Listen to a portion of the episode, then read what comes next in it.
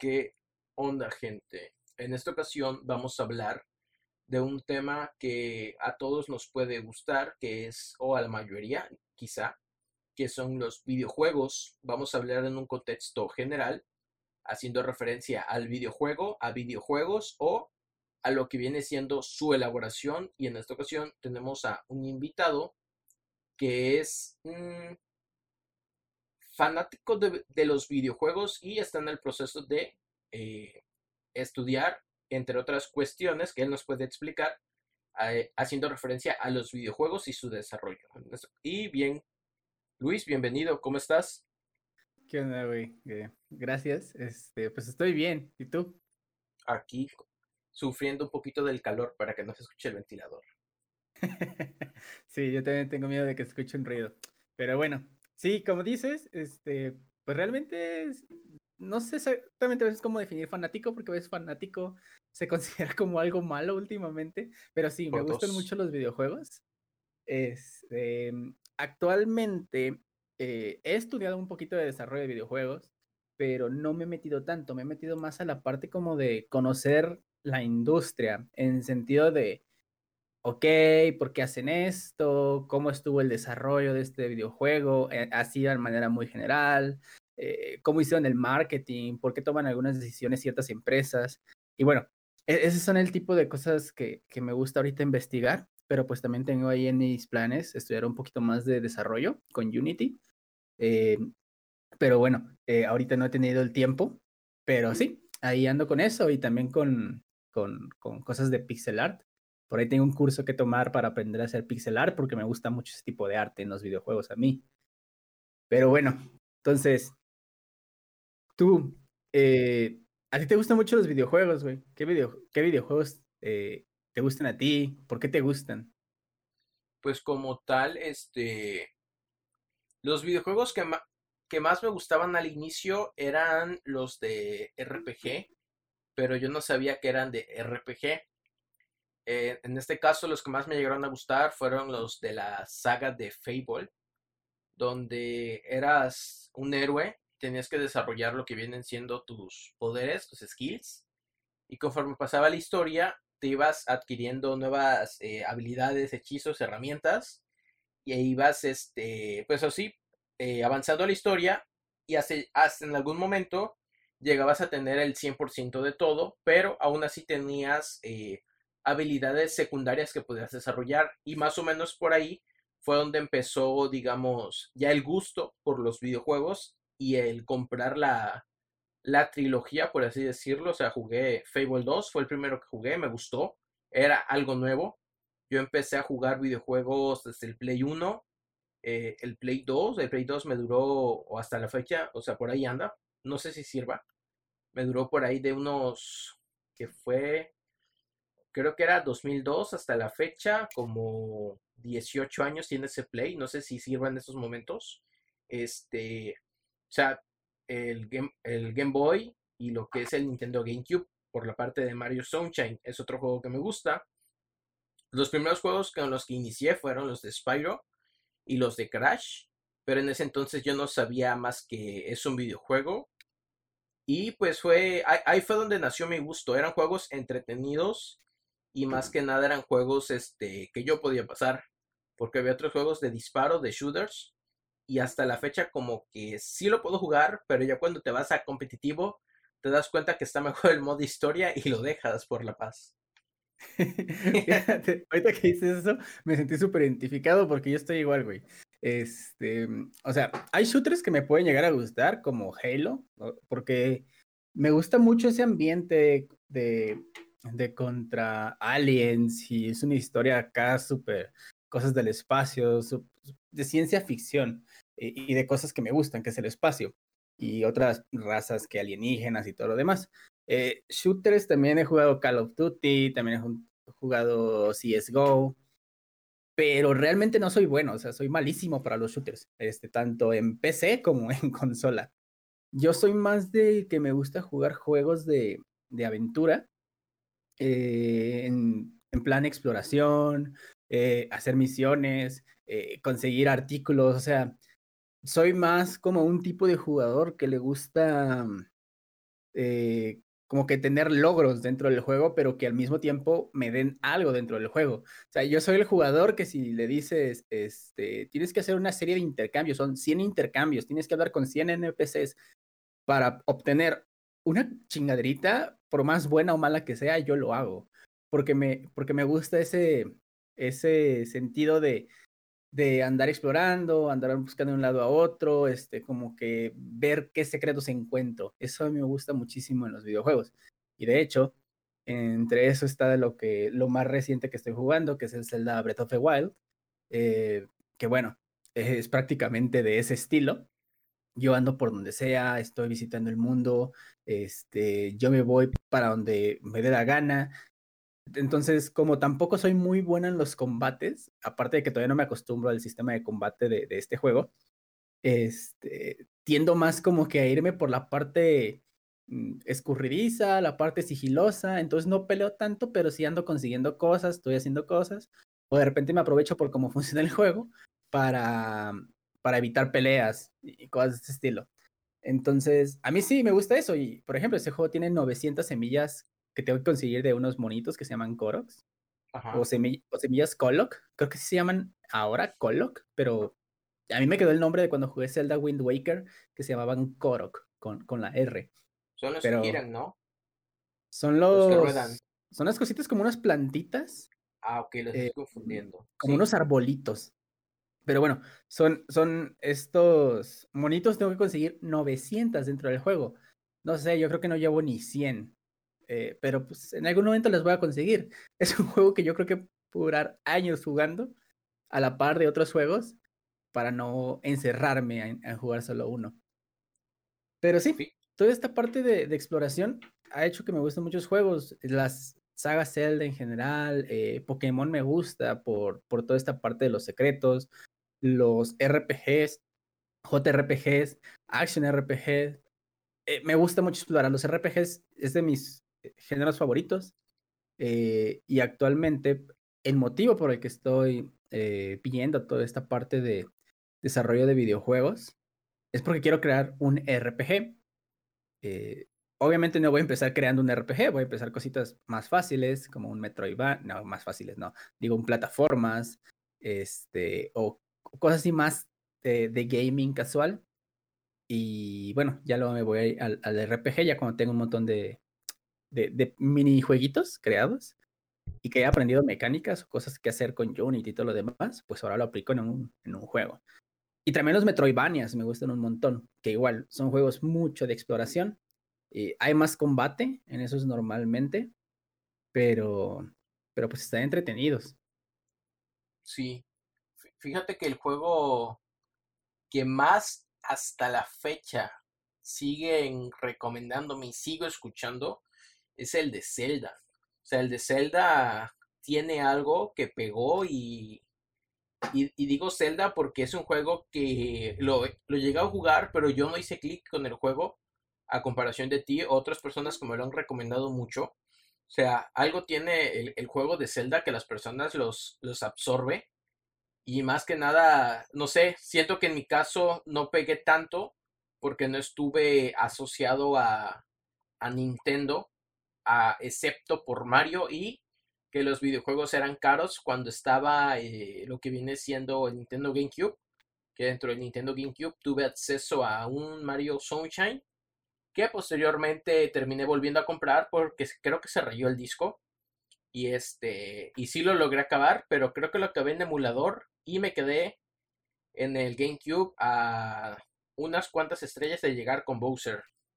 Hay algo que me, que me llamó la atención es que, ¿por, ¿por qué? O sea, ¿cómo es que nació la idea de que quieres, aparte de lo que nos comentaste, ¿cuándo fue que dijiste, ok, quiero hacer, tengo la idea, tengo el, tengo la, tengo la pasión por hacer un videojuego porque a mí me pasó de que eh, me tocó utilizar Unity para hacer este, en mi universidad cuando estaba estudiando un recorrido virtual del tecnológico.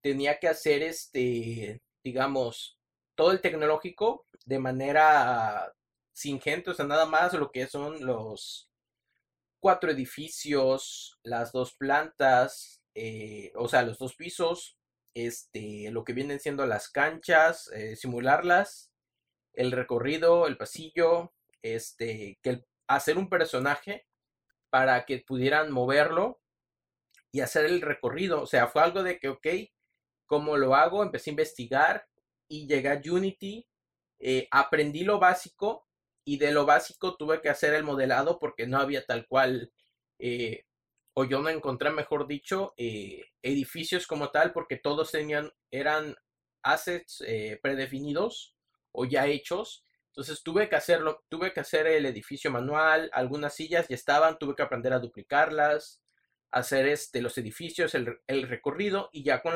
con viendo ciertos tutoriales tú podías importar de assets un, creo que era un, este, un cilindro que ya tenía la cámara y todo y con las flechas se movía. Entonces bajo, con eso empecé a hacer todo el recorrido. Y ahí aprendí que, o sea, algo curioso es que no, no, a mí me pasó que no me gustaban lo que son las matemáticas, no tanto porque no, no las quería aprender, sino porque era muy tedioso, tanta fórmula, eh, y prácticamente hasta la fecha, prácticamente no me ha tocado como que tenga que, tenga que aplicar alguna fórmula que haya visto en matemáticas. Entonces, me pasó lo mismo con física, con química y no me, y no me acuerdo qué otra materia, pero por ahí va. Entonces, cuando llegué a los videojuegos, algo que sí me acordé es que existe la gravedad y tenía que hacer la, la gravedad literal. Y este, esa parte que me pasó, este, fue que descubrí que los videojuegos como tal se ven influenciados por las matemáticas, se ven influenciados por la física y por otras cuestiones, y que lo más difícil de hacer es el agua o los espejos, porque tienes que aplicar ciertas prácticas. Y algo, o sea, después de, entender esta base que yo descubrí, o sea, hay más cosas, pero esto es lo que yo descubrí, cuando estaba jugando en ese momento otro videojuego que me gusta mucho hasta la fecha, o tal vez ya no tanto, eh, Assassin's Creed. Eh, empecé con, estaba jugando, si no mal recuerdo, eh, la, trilogía de Ezio, me parece que el primer episodio, la hermandad, me parece. Empecé a jugar y todo. Y algo que no me gustó ya y digo, ok, creo que no es para mí, es que yo estaba jugando y estaba recordando, ok, si yo me lanzo de aquí, la gravedad y todo actúa eh, tipo la velocidad, tipo el peso, tipo la distancia y los ejes. O sea, estaba analizando toda esa parte. Y para mí fue, fue raro, porque yo quería jugar el juego y el juego estaba entretenido, pero yo estaba pensando en el chip, soy programador y estaba analizando lo demás. Entonces lo que descubrí es que sí me gusta mucho jugar este, eh, ¿cómo se llama? Videojuegos, pero la parte de este, de desarrollo me, me empezó a costar porque me robaba la atención de los videojuegos. Entonces, a ti, a ti, ¿qué te parece o, o qué sientes en el proceso cuando estás jugando y estás estudiando a la vez de videojuegos. Este, fíjate que a mí lo que me llevó a, a querer desarrollar videojuegos, y que realmente lo digo todavía como un querer, porque todavía no es como que desarrollo videojuegos, lo más que he hecho fue un el laberinto que subí hace, hace tiempo en Twitter con Pikachu, que lo hice con JavaScript ahí en el navegador. Pero ha sido lo más que he hecho de videojuegos y un Pong para, para Android, este, pero que también fue parte del curso que estaba tomando. Em, lo que me llevó a mí eh, a querer, no sé, fue desde, desde niño, yo creo que la gran mayoría, este, desde niño siempre fuimos de que crecimos con videojuegos y queríamos, queríamos hacer uno. Yo me acuerdo que cuando estaba en primaria, yo decía, yo quiero estudiar programación porque yo quiero hacer videojuegos, yo quiero trabajar para Nintendo. Y de hecho eso fue el motivo por el que yo entré acá en, bueno, si escucha a alguien que no es de México, pues bueno, acá lo que es la prepa, que es lo que estudias entre los 15, 18 años. Este, yo estudié una carrera técnica en informática porque tenía que ver con computadoras, este, programación y todo lo demás. Obviamente ya mientras fueron pasando los años no me dediqué este, a, la programación en ese momento, me fui por psicología y todo lo demás, pero eh, esa fue la idea principal. Yo, yo simplemente quería crear juegos porque me gustaban los juegos, bueno, me gustan los juegos y ese es el motivo por el que quiero crear uno. Este, ayer justamente estaba viendo una película que se puede encontrar en Steam, que se llama The Indie Game, donde habla sobre la historia de los desarrolladores de varios juegos. Uno que se llama Braid, que fue uno de los mejores juegos en su momento, eh, Super Meat Boy y Fez. Eh, hablan de la historia de los desarrolladores, de, cómo fue lo que lo estuvieron haciendo, cómo fue todo este proceso que ellos llevaron, de por qué lo hacían.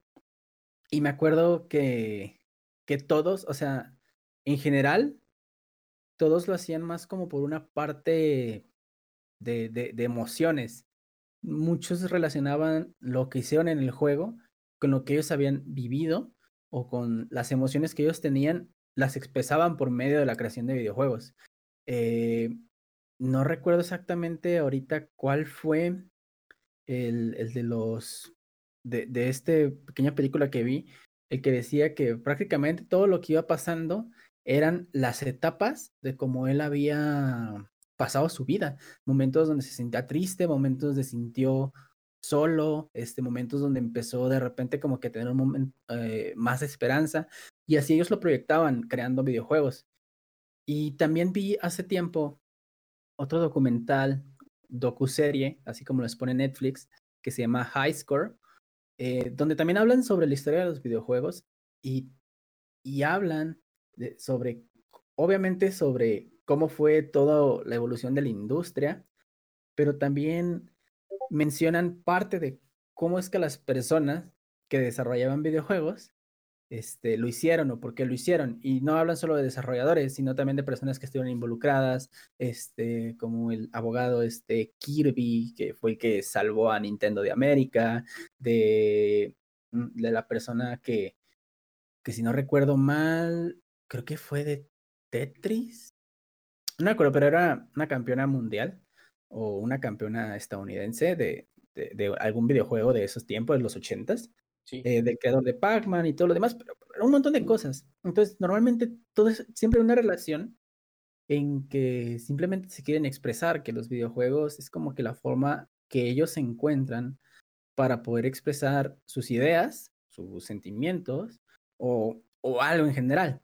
Y es por esto que también actualmente se debate eh, la idea de si los videojuegos son arte, porque realmente desarrolladores, diseñadores, todo lo demás, este, van expresándose ahí. Pero bueno, regresando a, a la parte también de, de, de por qué, eh, no, de, perdón, de cómo este, siento yo los videojuegos eh, cuando, cuando los juego y los estudio al mismo tiempo sí es una experiencia diferente porque yo lo que ahorita más he estudiado, así digo más, pero aún así ha sido muy poquito, es sobre diseño de videojuegos. Es decir, sobre lo que se encarga la persona de mostrarte cómo jugar el videojuego. Entonces, cuando ya tienes ciertos conocimientos de eso, eh, obviamente, pues como, como todo, al ser un arte, no una ciencia, eh, no hay una regla escrita.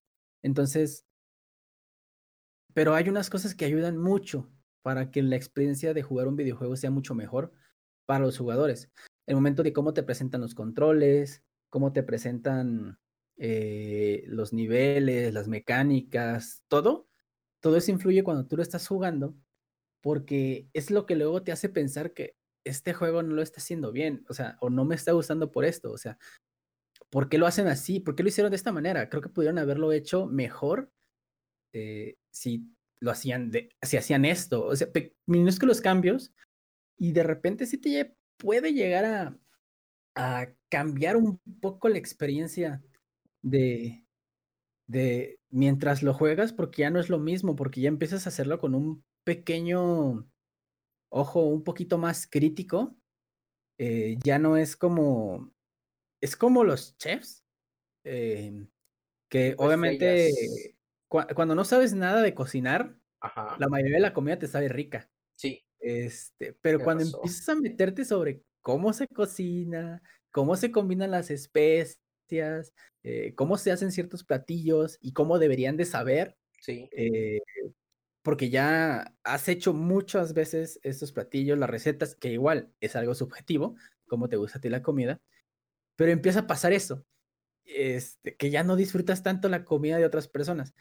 Entonces, yo creo que pasa por lo mismo con personas que desarrollan videojuegos, cuando se meten mucho en eso, eh, y lo veía por el, por uno de los desarrolladores de Super Meat Boy, que él prácticamente decía que todos los juegos este, populares eran basura. Y yo creo que también pasa eso. No es que realmente sean basura, sino como que tú tienes una idea subjetiva tan diferente de cómo se debería sentir un juego, de cómo debería saber un juego, por así decirlo, que cuando tú ya los creas y juegas los de los demás, no te sabe igual, no te cumple tus expectativas. Entonces, a ese nivel sí influye, pero creo que es algo normal, creo que hay que aprender a, a separarlo, este, ese tipo de situaciones, que, que, igual, entre más te expones a algo, también luego empiezas y te expones a más puntos de vista y conoces después por qué los desarrolladores hicieron eso de esa forma, eh, que no sea por flojera o porque no tuvieron tiempo o algo por el estilo, eh, empiezas a tener un poquito más de consideración y hasta empiezas a aprender de, de ellos, que es lo que me parece a mí. Este, pero sí, eso, es, esa para mí es la parte de cómo influye cuando, cuando aprendes este, a desarrollar, aprendes un poquito de cómo se diseñan videojuegos y luego los juegas y pues así, sí afecta la verdad, pero no es algo que me desmotiva. Al igual que la dificultad para crear videojuegos no es algo que me, que me desmotiva. O sea, en sí encontraste la mezcla de los dos y hiciste algo distinto a tu gusto. Sí, sí, sí. Sí. Ah, ¿Sí? Sí, iba a decir sí, algo así. Este, he encontrado como, aparte de separar, obviamente mi criterio eh, de cómo me gustaría que hubiera sido, me pongo a pensar de, en vez de pensarlo, de yo lo hubiera hecho de esta forma, lo pienso de por qué lo hicieron así cuáles fueron las circunstancias por qué lo hicieron de esta manera. Porque obviamente son desarrolladores profesionales esas personas. Sí. O, son personas buenísimas eh, en cuanto a los juegos, este, digamos, de Nintendo, de, de Microsoft, todo lo demás. Entonces, tú conoces todo eso, pero es, es muy fácil pensar y decir, yo lo hubiera hecho de esta forma, pero no es tan fácil decir, ¿por qué lo hicieron ellos? Eh, es más fácil decir, yo lo pude haber hecho mejor, que, que, de, que ponerte o intentar entender eh, el porqué de los demás. Y entonces yo creo que cuando empiezas a, a pensar de esa forma, en vez de solo criticar y más bien buscar entender por qué, eh, eso es lo que te abre un montón el pensamiento y el criterio de los videojuegos. Y no solo en los videojuegos, eh, en general en todo, en comida, en música, en, en, todo funciona. Creo que esa pregunta del el por qué. Eh, creo que es algo normal. Te preguntarse mucho por qué. De hecho, sí, este. Me pasó que cuando estaba eh, iniciando en la programación, me pasaba mucho con los softwares para día a día. Por ejemplo, Word, por ejemplo, este. me parece que era Firefox o Google Chrome, no recuerdo. Y yo estaba con Java. Yo estaba pensando, bueno, de eso que se hace, yo podría hacer, eh, supongamos, un mini Word, un blog de notas con, como si fuera Word.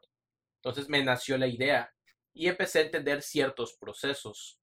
Pero ya para cuando lo llevé a los videojuegos, fue como que sí me gusta, sí me entretenía, pero no como para hacer un videojuego.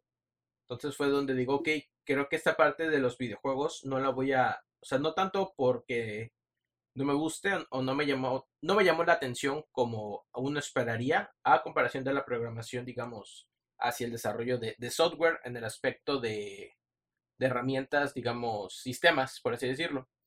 Entonces, e, esa, parte que comentas sí es muy cierta porque el criterio de los videojuegos va cambiando mucho conforme pasa, pasa el tiempo. O sea, haciendo paréntesis, en las películas me pasa ese detalle. Y ya ahorita tengo ese temor porque de un tiempo para acá me volví crítico de cine. Entonces fue de que, ok, no, ya, ya no puedo ver este, supongamos, tal película que me gustaba hace 10 años, porque la historia no tiene sentido y yo me estaba destruyendo la infancia. Y fue de que, ok, creo que este, ya no debo retomar este, películas de hace tiempo porque puedo llegar a ese punto. Y ya para las nuevas películas que estoy viendo, estoy tomando ese, ese, ese criterio que tanto me ofrecen en el aspecto del prólogo, de la historia, qué es lo que venden. Y en el, en el caso de los videojuegos me pasó lo mismo. Empecé a ver que los videojuegos como tal siguen siendo videojuegos, pero los videojuegos ya hoy en día es un negocio grande. Es un negocio tipo, este, pagas por mejoras, pagas por skins. Y ya no es como yo lo recordaba, o sea, hace tiempo. Y ya es como de que, ok, hay juegos que son muy populares por ejemplo, el Fortnite, por ejemplo, este, ¿qué otro hay? No me acuerdo cómo se llama. Ah, no me acuerdo. Uno de disparos, creo que era Apex Legends. Y no me acuerdo qué otros. O sea, están entretenidos y todo, pero al fin y al cabo eran shooters. Y me terminó gustando más este Warzone. Y fue de que, ok, esto es lo que más me gusta.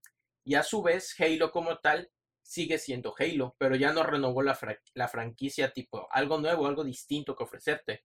Entonces ya es donde, ok, creo que ya no soy tan fanático de los videojuegos de antes y empecé a buscar otros videojuegos. Un videojuego que como tú comentas, el por qué lo hicieron así y que tiene mucho hate y hasta ahorita lo, lo he visto y me tocó jugar y digo, ok, este videojuego está entretenido, te ofrece un montón de cosas, fue el videojuego de Minecraft. No sé si lo has jugado. Uh, sí, güey. Este... sí, de hecho, realmente está entre los juegos que más me han gustado. Por, por lo mismo, eh, mucho de explorar. Yo podía ir a donde quisiera, encontraba cosas. Y pues sí, sí lo jugué, pero bueno, continúa con lo que decías. Sí, e, ese videojuego fue, es muy curioso porque eh, le tiraron tanto hate hasta la fecha y es de los más vendidos junto con Grand Theft Auto, si no mal recuerdo.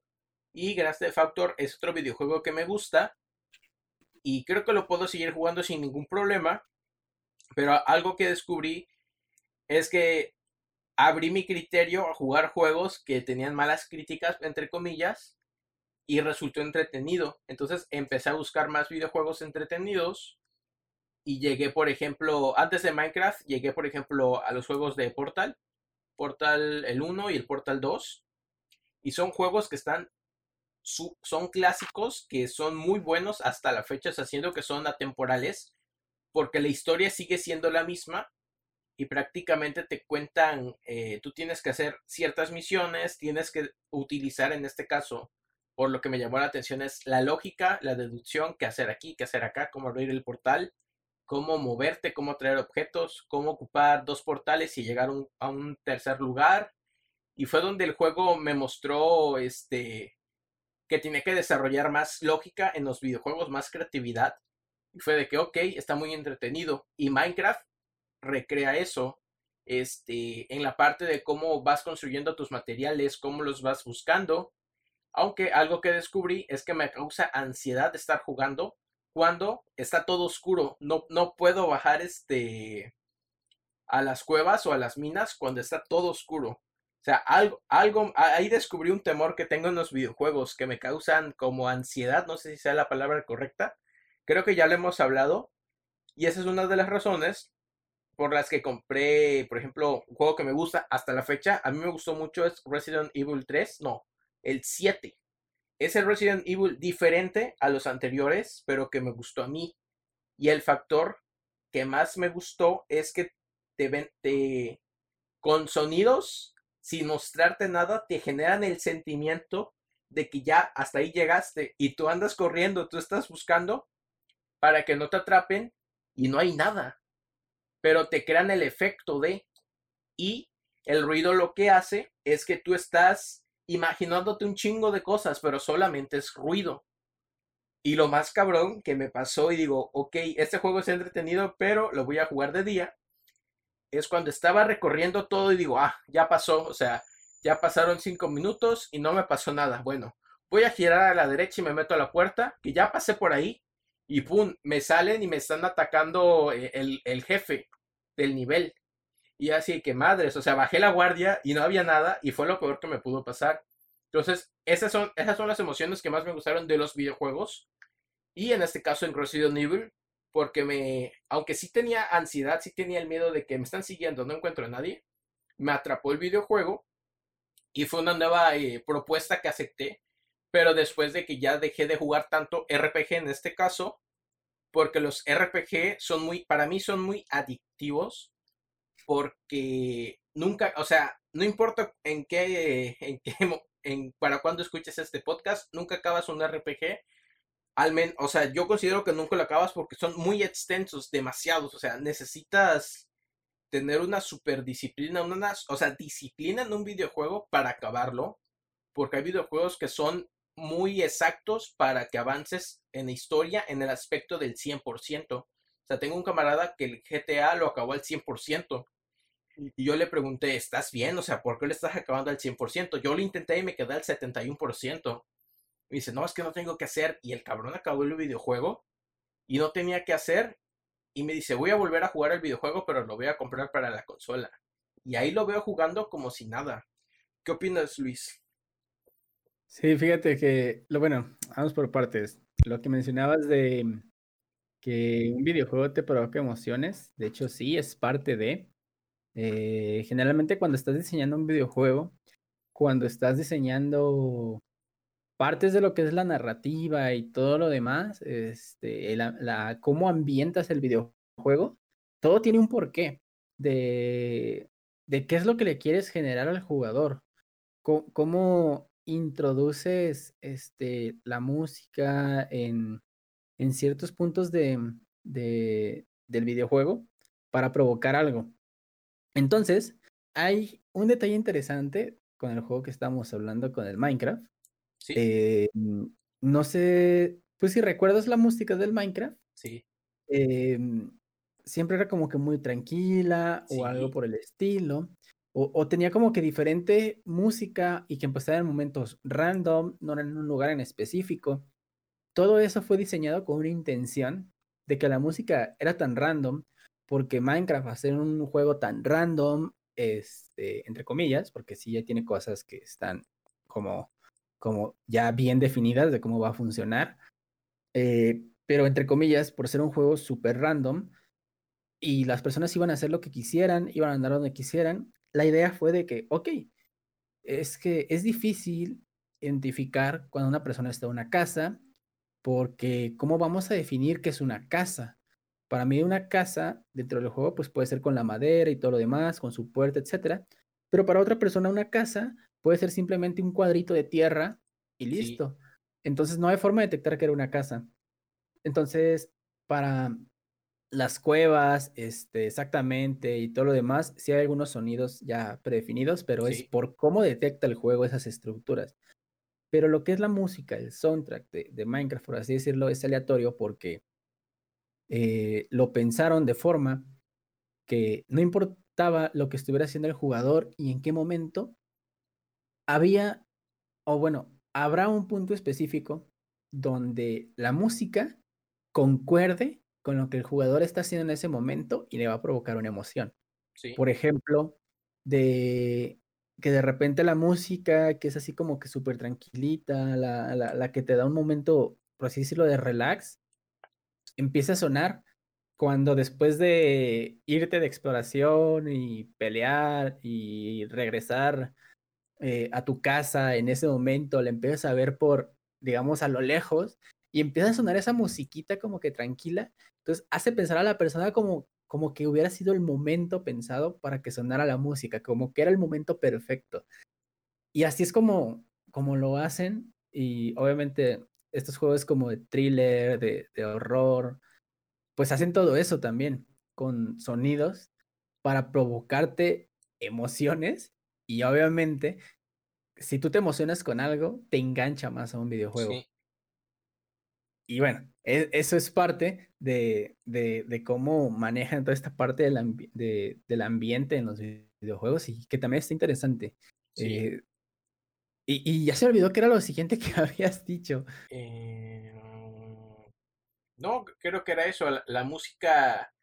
Es, es que pon tú, el videojuego tal como Minecraft, algo que comentas y es muy cierto. Me pasó con Minecraft y me pasó con Resident Evil.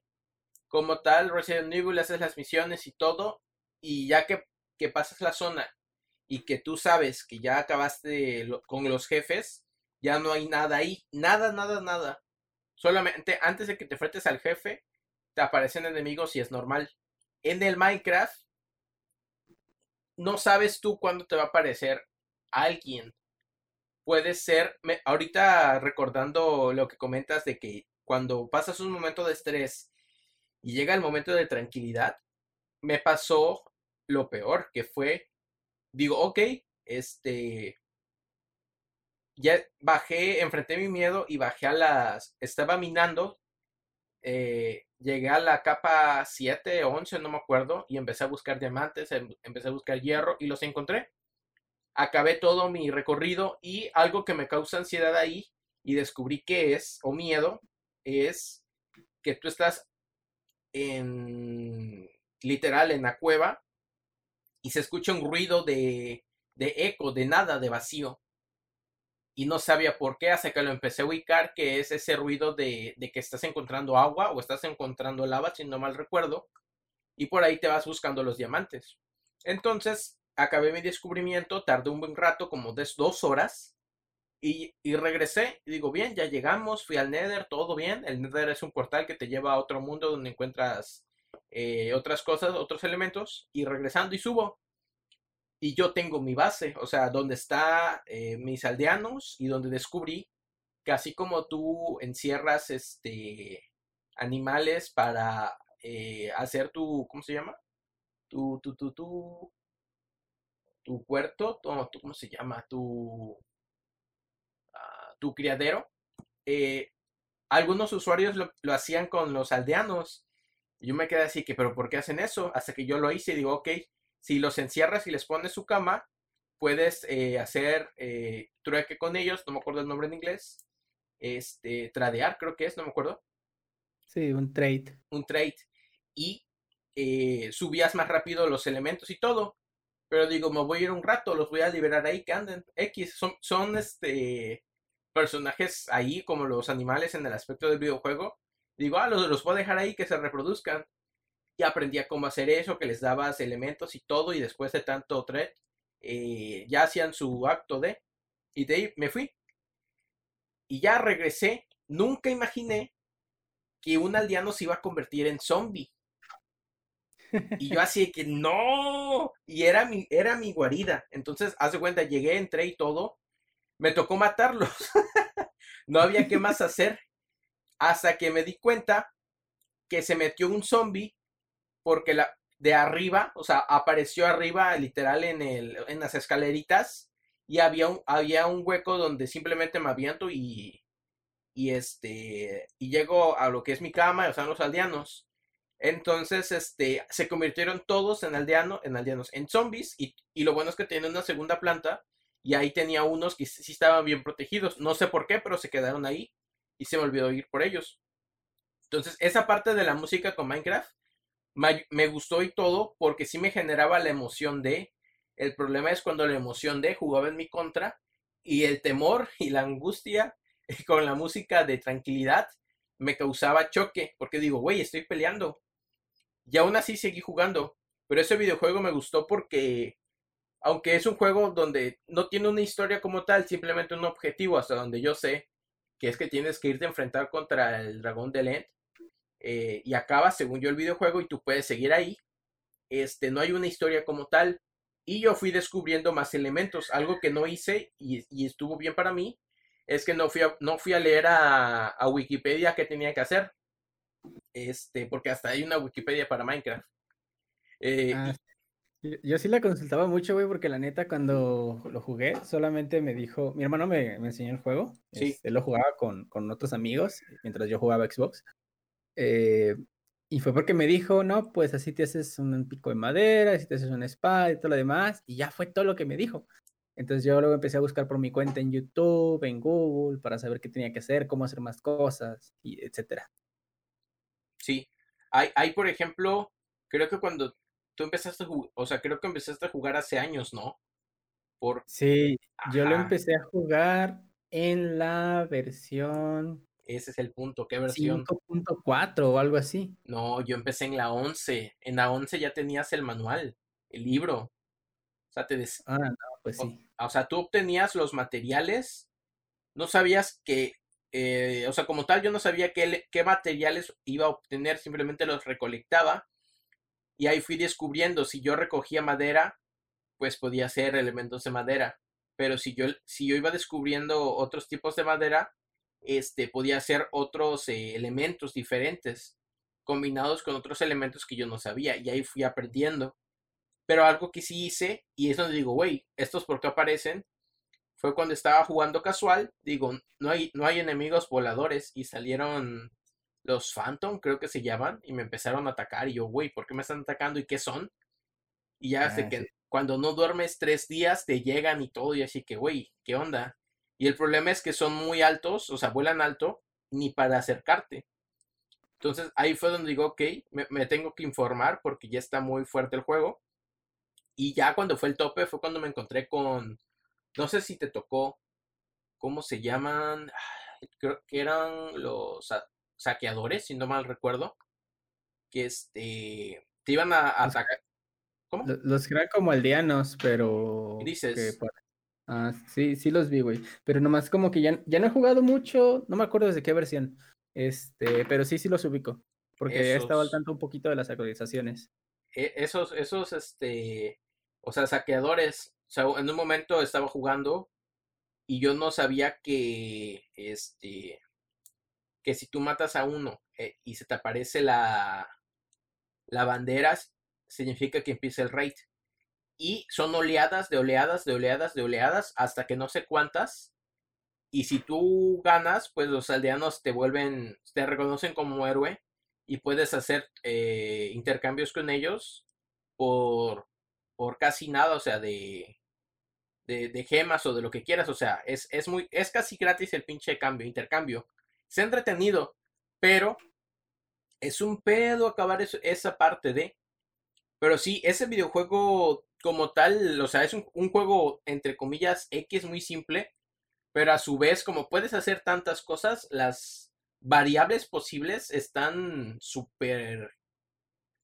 Sí, me imagino que sí existe un tope, pero está muy cabrón que alguien descubra todas las, las variantes de un momento. No sé qué opines. Sí, de, de, hecho hay canales de YouTube dedicados a, sí, a estudiar, por así decirlo, Minecraft. Entonces se pueden escribir glitches, se pueden escribir bugs, se pueden a crear máquinas con todo lo que hay, tipos de granjas, mecanismos. Casi tienen ahí su certificado de ingeniero de Redstone en Minecraft.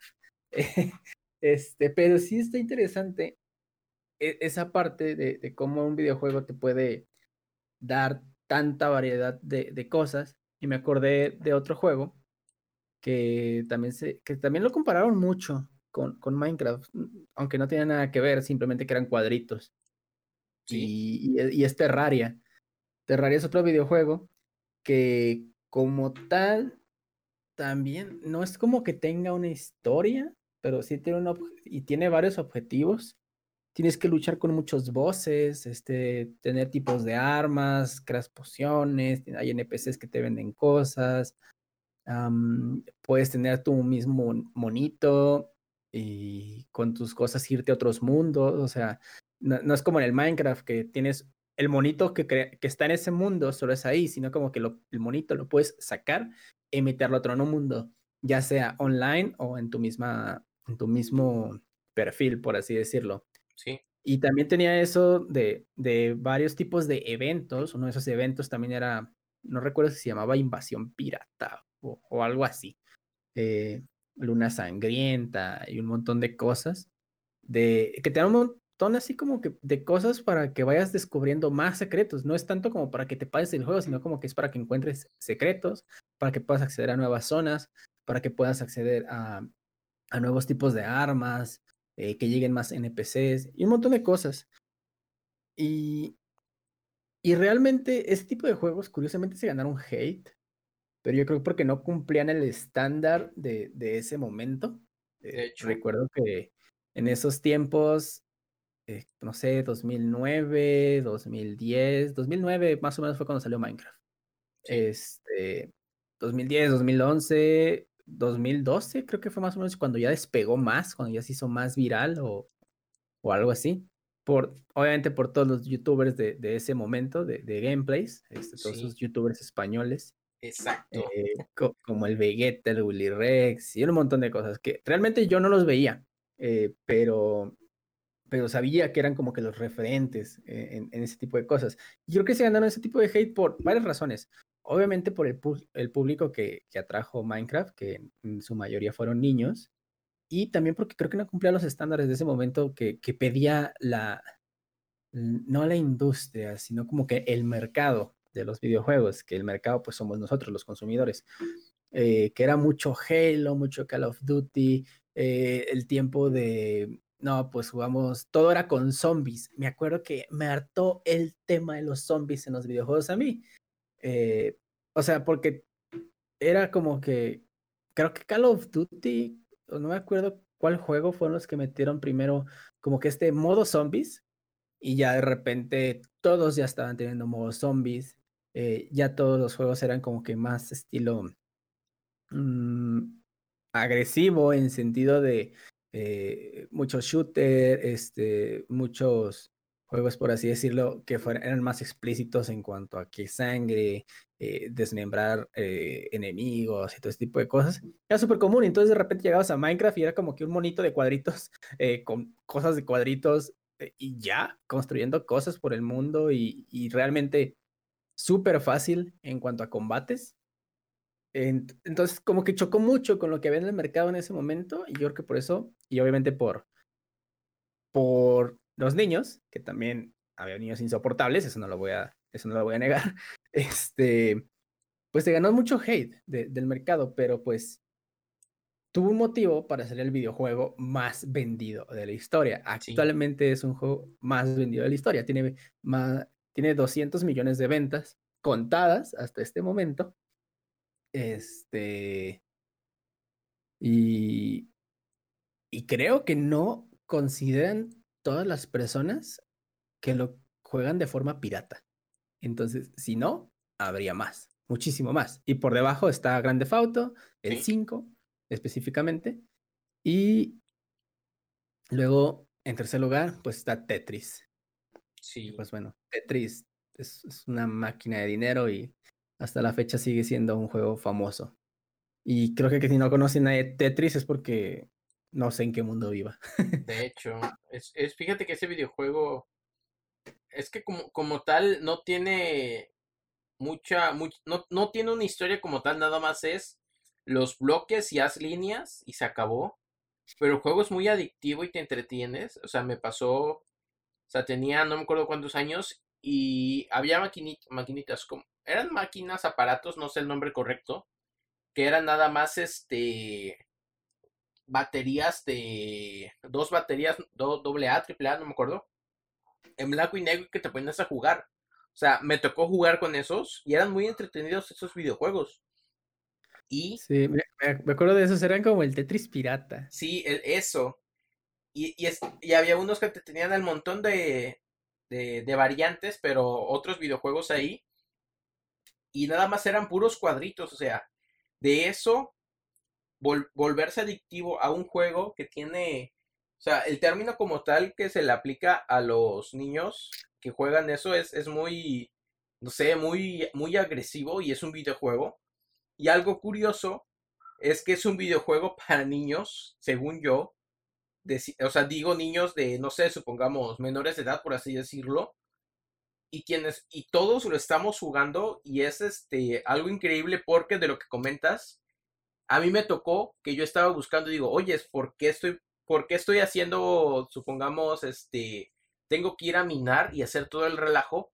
Mejor voy a hacer algo con la redstone. Y empecé a investigar y a probar la redstone, cómo funcionaban los sensores y todo. Y, o sea, fui investigando los aparatos hasta que me dice un cuate, que él fue el que me, me envició con Minecraft. Fue en el trabajo anterior que tenía, en el tóxico. Este, Si ya vieron los demás capítulos, saben de cuáles hablo.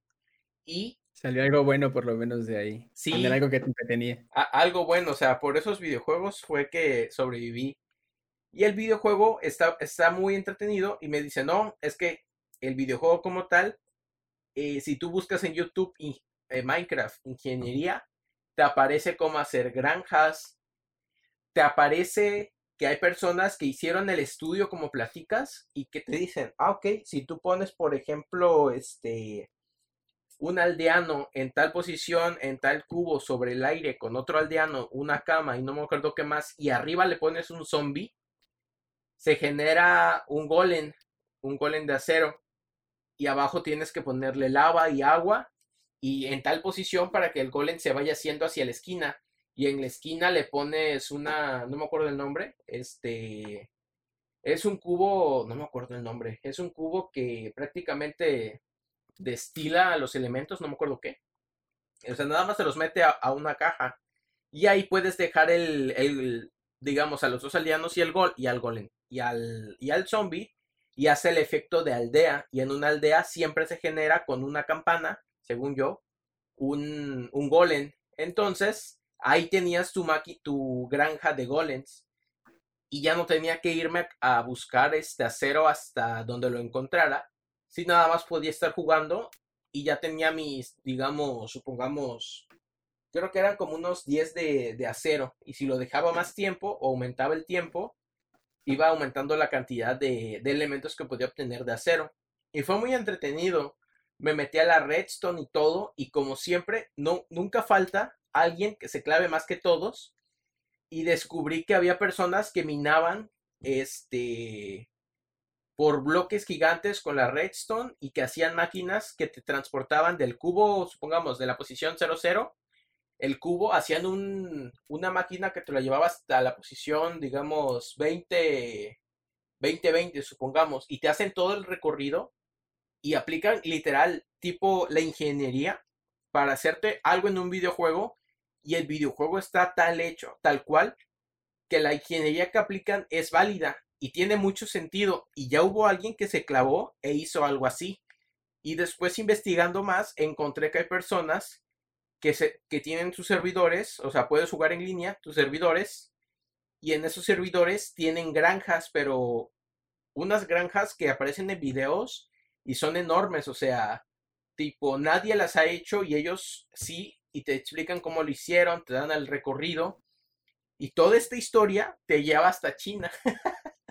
y encuentras que allá y en un servidor chino hicieron este una, una granja super automatizada que te ocupa tantos elementos que el videojuego se traba y que le tuvieron que meter TikToks, o sea, este, no la, no la aplicación, eh, segundos de pausa para que, para, que la, para que la máquina funcione y no se te trabe el juego porque si mueves tantos elementos, en este caso utilizando, eh, el, juego está hecho con Java, la máquina virtual de Java, Java, este, te, te bota la máquina porque ocupa tanto recurso en el aspecto de que se sobrecarga. Entonces, tuvieron tantas cosas dentro del juego y, y, analizaron la parte de cómo se tiene que mover y cada cuánto para que no se rompa el juego. O sea, ya llevaron un juego de niños hacia un punto que dices, ¿por qué? ¿Y quién fue el que se le ocurrió esto?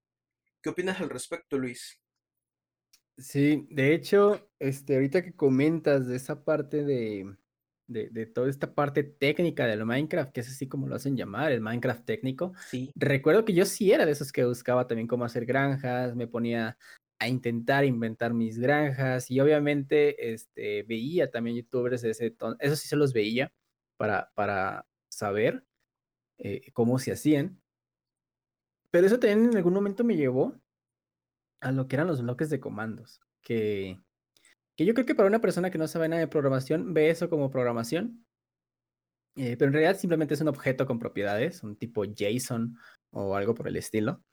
Eh, que en ese momento yo no sabía que era un JSON, entonces por eso lo digo también desde mi experiencia, yo pensaba que era como programar, entonces, ya luego cuando la conocí, simplemente decía, ah, ok, simplemente es como un JSON, es un objeto con propiedades y tiene sus propiedades, sus atributos, llave valor, listo, eso te sirve para generar eh, entidades personalizadas o hacer las cosas que a ti te gusten.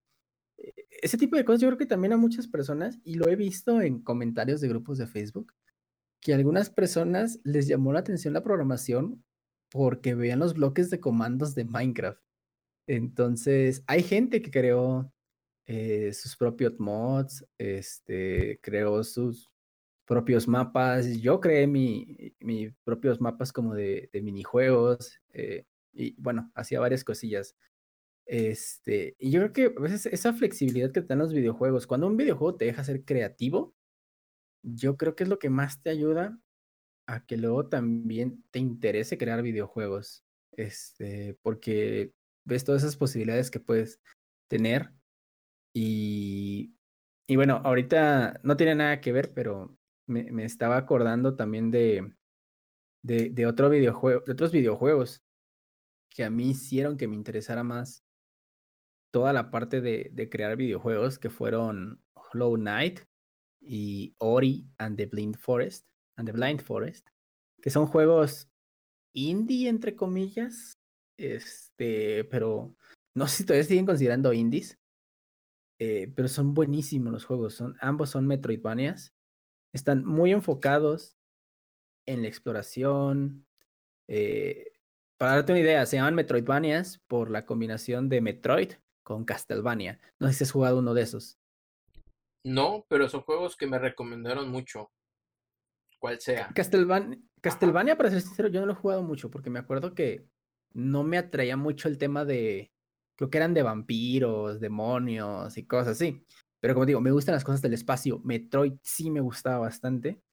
Y Metroid, eh, lo que tiene un Metroidvania, porque bueno, fueron los precursores de este tipo de juegos, es que pasa este típico escenario donde tú vas, entras a una parte y ves que está tapado, pero al mismo tiempo ves que hay un camino, pero no puedes pasar. No puedes pasar porque hay una bomba, no puedes pasar, digo, no puedes pasar porque hay este, una, una piedra que la necesitas romper con una bomba, eh, la puerta no se abre.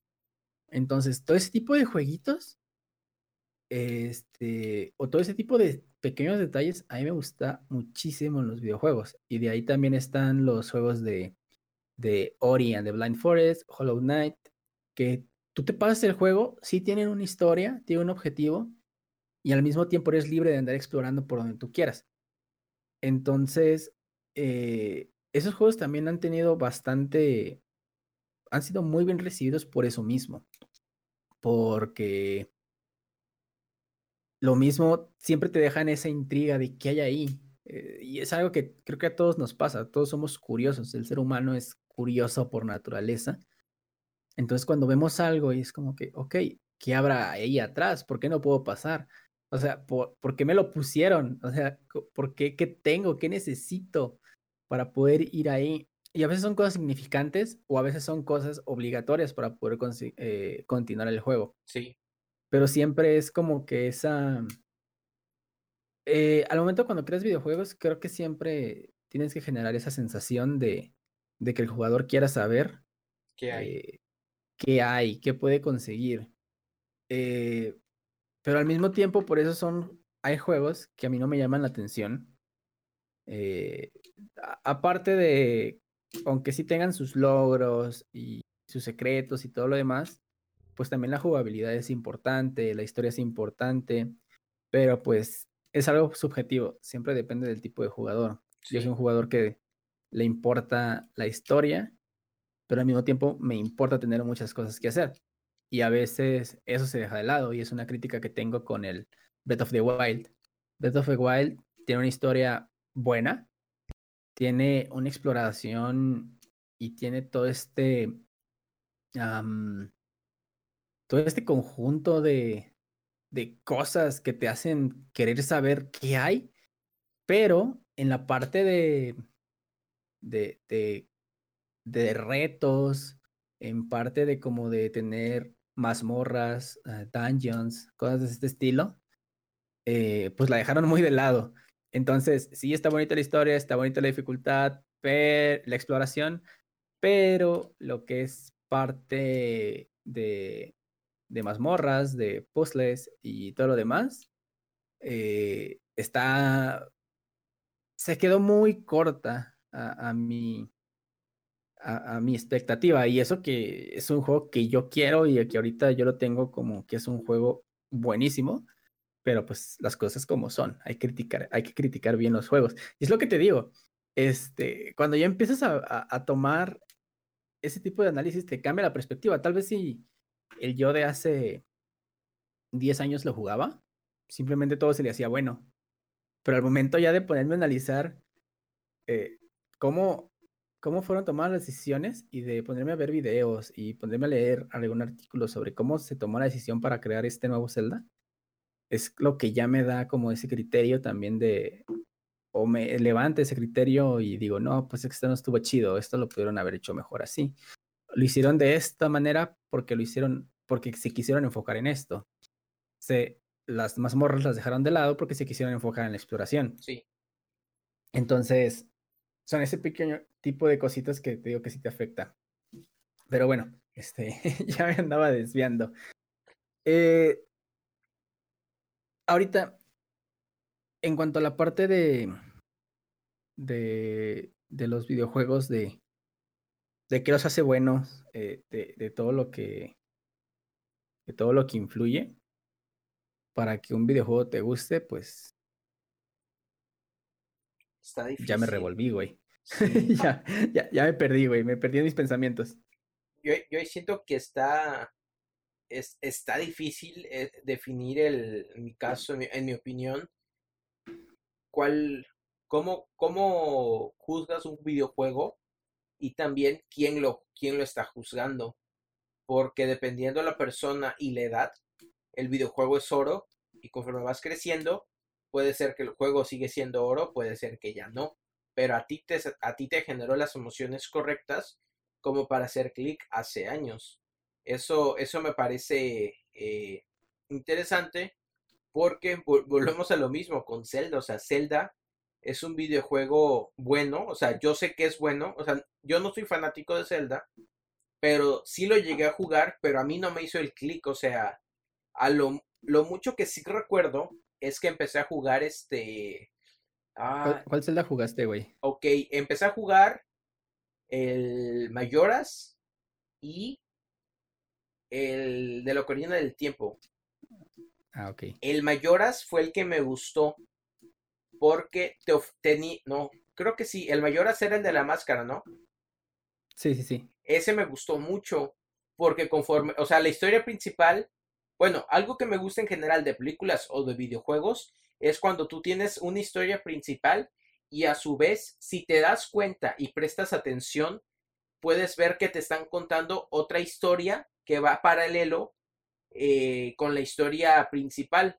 No hago referencia a que la historia principal y subtarea, sino una historia que va de fondo y si tú vas juntando las pistas te das cuenta. Algo que pasó y fue que el chiste es que es, o sea, ya es un juego súper antiguo, o sea, ya no es spoiler. Estás tú siendo Zelda, no, Link. Eso es algo que pasa, que confunden Link con Zelda, ya me explicaron. Eh, sí, sí, es re común, güey. De hecho, este, en el Slack del trabajo, si pones dos puntos Zelda, te sale un emoji con Link. Sí. Y es como, y, yo quería reclamarles de, oigan, quiten eso, cámbienlo. Sí, e, e, eso me lo dijo un amigo porque, porque él, yo le estaba explicando el videojuego y él me dice, no, no, no ocupas a, a, Zelda, yo sí.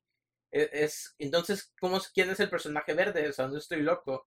Me dice, no, él se llama Link, Zelda es la princesa. Y ahí me dio el speech de quién es quién. Y que las personas a veces confundimos. Porque, el, o sea, algo que sí tiene razón es, güey, el videojuego se llama Mario.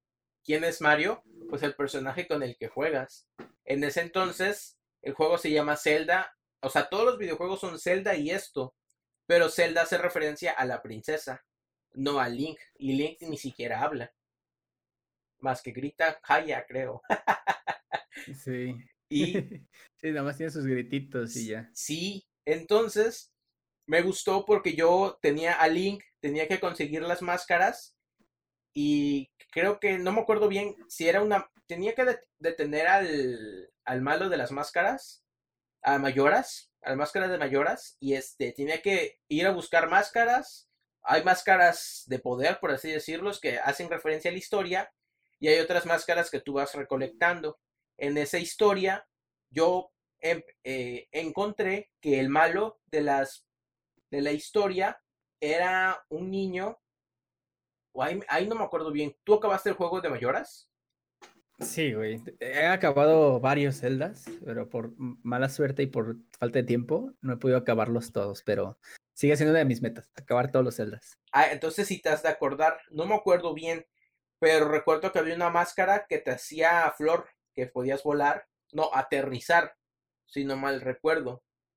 Sí, la, la, la máscara Deku es la que te convertía en un Deku, en la plantita. Ajá. Y, ya con eso volabas, te metías a las plantitas para planear y cosas así. Sí, y, y a lo que yo entendí, te contaban la historia de un niño que se perdió, si no mal recuerdo, un Deku, y era hijo, creo, creo que era de, de la persona que le decían, no me acuerdo bien, creo que era segundo o tipo sirviente o algo parecido de la familia. Y el hijo, su hijo se perdió, no sé qué le pasó, creo que acabó hecho piedra petrificado, no recuerdo bien. Y hacen, hasta donde me dijo un amigo, hay historia conectada con el malo y el hijo, y que la máscara que tú ocupas de Deku es la de ese niño. No sé si sea cierto, no sé si no, pero es, es la historia que te intentan contar, o a lo mejor ya es fandom, pero me queda así de que sí, cierto, o sea, sí hay varias cosas que se conectan, y la máscara que traigo puede ser que sí, puede ser que no. No sé si, si te toca escuchar algo ahí. Sí, de hecho, eh, cuando terminas el juego, sí, ahí. Al final se ve el señor este, que no recuerdo qué era, pero era como un tipo consejero o algo así del rey de ahí, del reino de Q. Y hay un arbolito, yo me acuerdo que me encontré este arbolito. Este, mientras exploras lo ves. Sí. Y pues como que, ok, es, es un árbol ahí petrificado. O sea, sí se ve como que tiene una cara, pero no piensas que, que pueda ser alguien. Entonces resulta que cuando terminas el juego está ese ahí llorando, o bueno, yo pienso que está llorando, este, junto a esa rama, ese árbol seco. Entonces supones, creo que es su hijo. Sí. Eh, nunca te lo dicen, pero lo supones.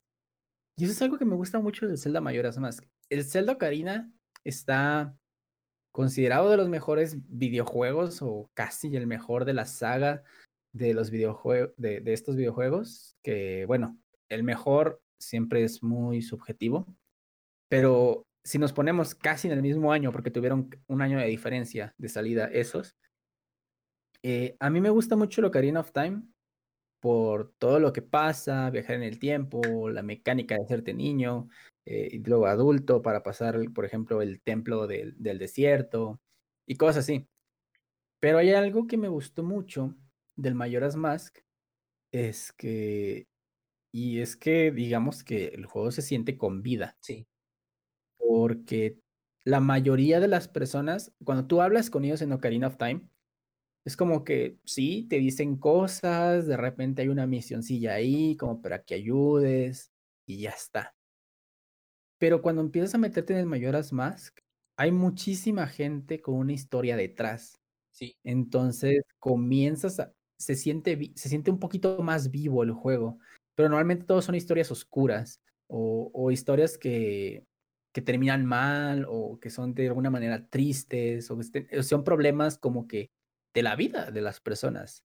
Algo que le podría pasar a, a pues, alguien este, como tal. Por ejemplo, eh, juntar este, a la de la del pueblo con el otro vato para que se pudieran casar, eh, este, como, no me acuerdo, el, el, ah, había uno que no podía descansar en paz, entonces no me acuerdo qué hace, sí. Y el punto es que ya puede descansar en paz. Son, son historias, por decirlo, entre trágicas, entre algunas que terminan con final feliz y lo demás. Entonces se siente más vivo el juego y por eso me gusta un poquito más Mayoras Mask. Pero pues es estresante jugar con tres días, eh, estar recorriendo, estar constantemente recorriendo el tiempo y todo lo demás, que es parte de la mecánica, pero mientras te estás acostumbrando a jugar, sí. este, y si no tienes ni idea de qué hacer, es un poquito desesperante andar así. Pero sí, es, es muy bueno para mí esos juegos. Y de los de Zelda, pues se ha acabado un montón. Acabé el primer Zelda.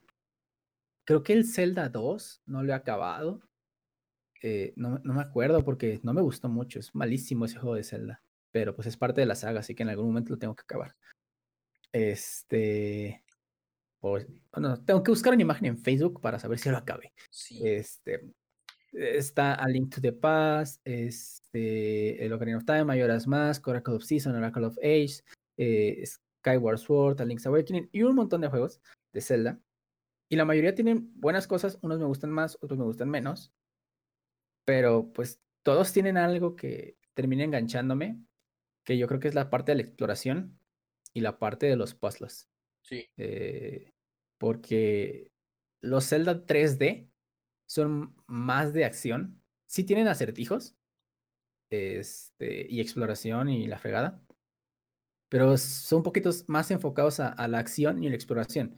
Y los Zelda 2D son más enfocados a los acertijos, a la interacción con, con, con los NPCs.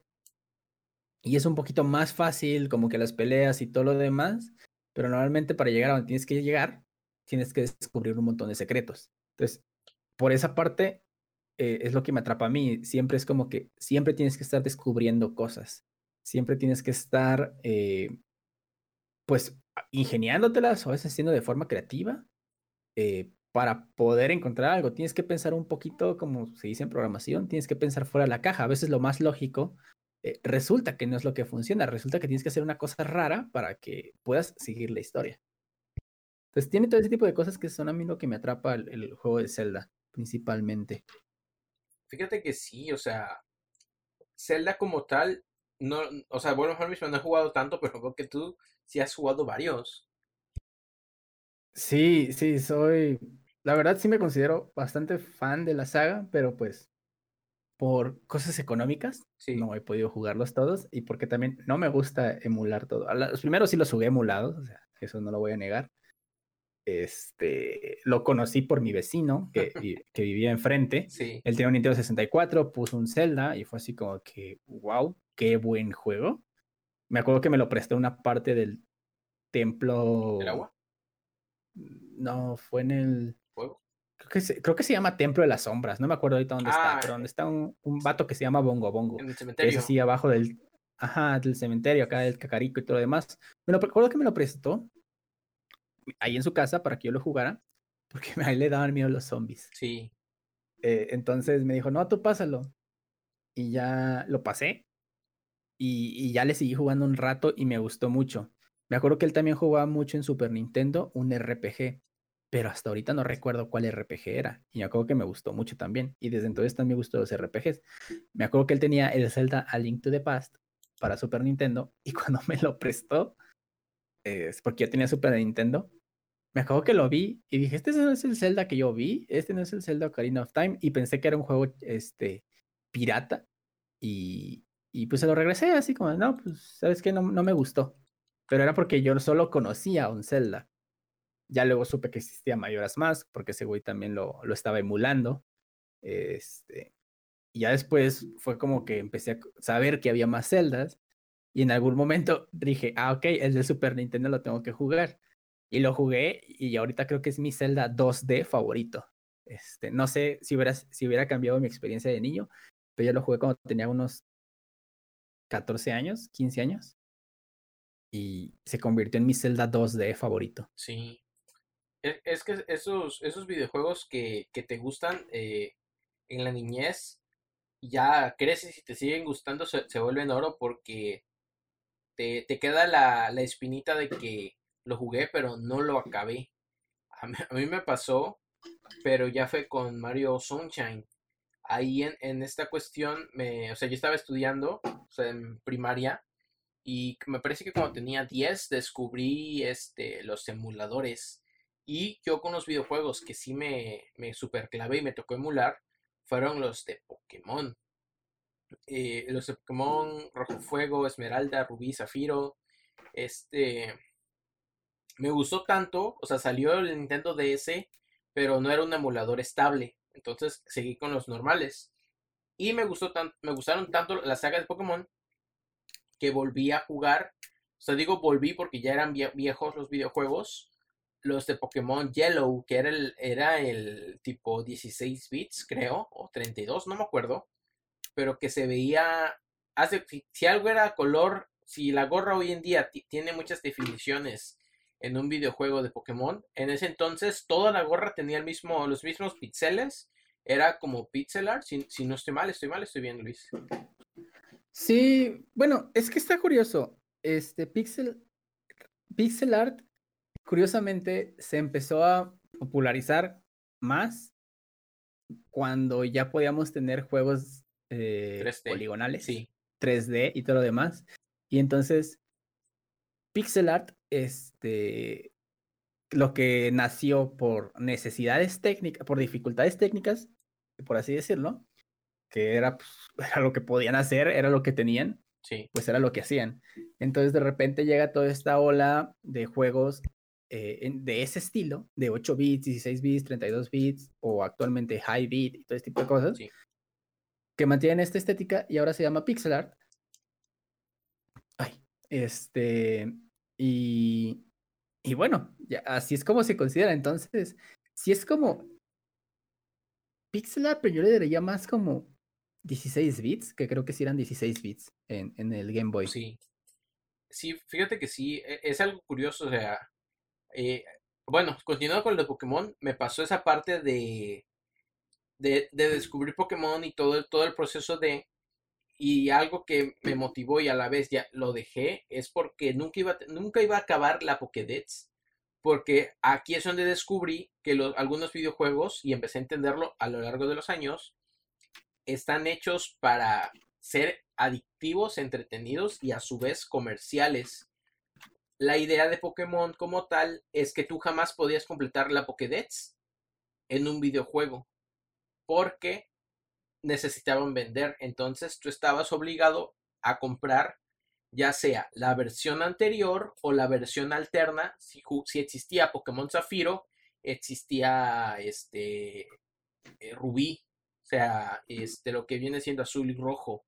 Y después, o sea, literal por las gemas. Y luego viene el Esmeralda, que era otra versión, y tú ahí tienes que tener los tres, porque algunos Pokémon eran únicos de ciertas ediciones. Y antes de eso existía el Pokémon, ah no, después existió Pokémon algo raro, que es Pokémon Rojo Fuego y Hoja Verde, y no existe Azul Agua. Entonces, estos videojuegos estaban diseñados para que tú tuvieras los anteriores que era Esmeralda, Zafiro y Rubí, si no estoy mal, y tenías que pasar los Pokémon para tener la Pokédex eh, este, internacional, que no me acuerdo, nacional. Sí. Y, o sea, era un proceso tan grande que descubrí que nunca iba a tener todos los Pokémon. Y dije, ok, y algo que descubrí y entendí, ok, no está chido, no tanto porque lo haces, sino porque descubres que no hay recompensa que es este, los, los game charts, los trucos que pones en, en el emulador, que dices, bueno, ya no tengo que ir a comprar Pokeballs porque simplemente tengo que poner Master Balls, 100 Master Balls y me puedo capturar todos los que quiero. Y, y me sentí rara la aventura porque digo, ya no está el reto, ya no está la dificultad, ya no hay nada. Entonces me, me, des, me desligué un poco de ello y pues hoy en día en las posibilidades ya tengo el Nintendo Switch y el, ah, el Pokémon Espada, no, el Pokémon Escudo y el Pokémon Let's Go Eevee. Entonces, en el Pokémon Let's Go Eevee es de sigue la historia de lo que es Pokémon de digamos de Ash Ketchum, toda la historia, por así llamarlo, que nada que ver con el Pokémon Rojo y Fuego y Hoja Verde es otra otra algo distinto que, me, entretuvo, pero no fue la misma historia. Y me clavé en el Pokémon este, Escudo.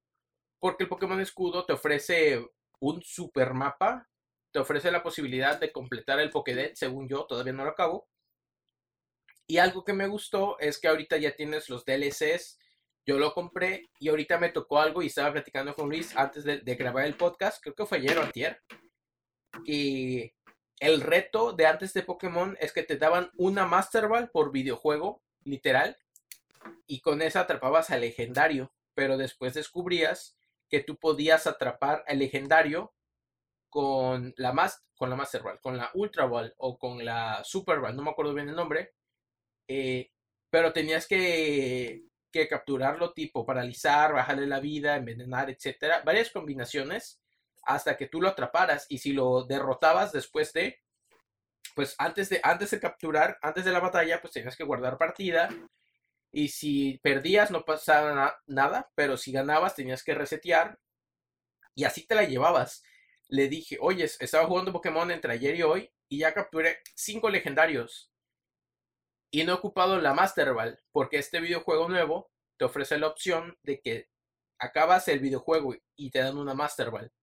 Y, y, atrapas un legendario. Atrapé, creo que era al legendario, este, al principal, porque era, era lo clásico. Y la otra es que después del DLC me dieron otra Master Ball.